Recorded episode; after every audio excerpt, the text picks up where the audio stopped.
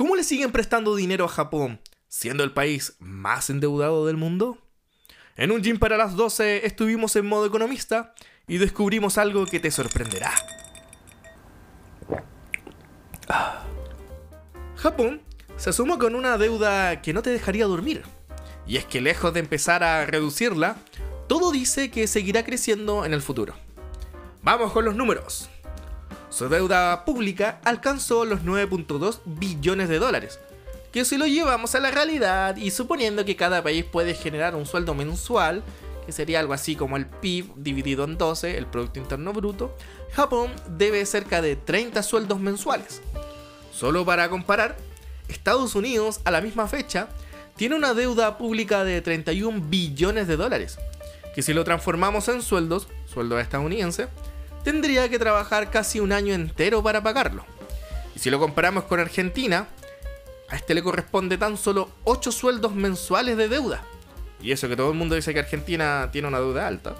Ahora, ¿por qué Japón tiene una deuda tan grande? Una de las causas de este problema tiene que ver con la composición de su sociedad. Su población es bastante longeva y vive en promedio 87 años las mujeres y 81 años los hombres. Esto hace que el Estado deba gastar más dinero en términos de seguridad y atención médica. Por otro lado, cada día son más los nuevos jubilados, teniendo que dejar su etapa laboral para empezar un periodo de mucha incertidumbre sobre su futuro.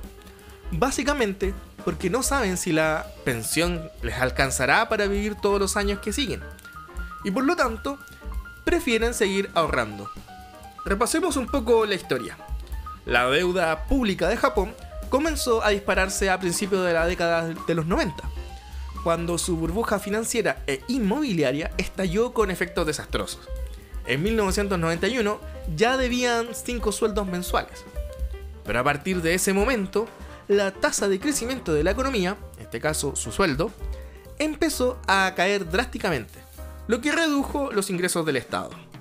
Al llegar a la década del 2000, su deuda superaba los 12 meses de sueldo en el 2010 ya se había duplicado otra vez, o sea, debía 24 sueldos. En el último tiempo la economía del país nipón se ha visto afectada por la gran recesión del 2008, el terremoto y posterior tsunami de Fukushima del 2011 y más recientemente la pandemia de COVID, que fue el año 2020 y 2021. Para amortizar el impacto de estos eventos y mantener el presupuesto anual en educación, sanidad o defensa, Japón, como casi todos los países del mundo, venden bonos que vienen a financiar su gasto. En concreto, colocan su deuda en los mercados internacionales con la promesa de devolverla a sus prestamistas en su totalidad más un pequeño beneficio o interés. Los inversores prestan entonces su dinero al país, sobre todo los más conservadores que ven en ellos un lugar muy seguro en el cual invertir. Sin embargo, con niveles de deuda que equivalen a alrededor de dos veces y medio el tamaño de su economía, es fácil pensar que el gobierno tendría dificultades para pagar esta gigantesca cifra.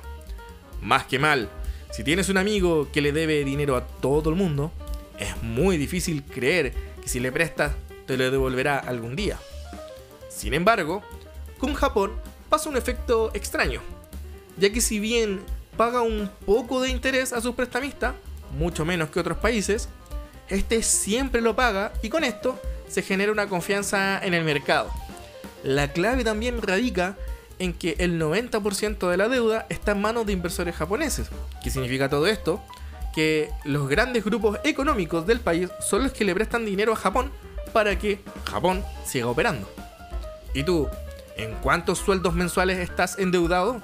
Si te gustó este capítulo, no olvides compartirlo con tus amigos, familiares y prestamistas de confianza.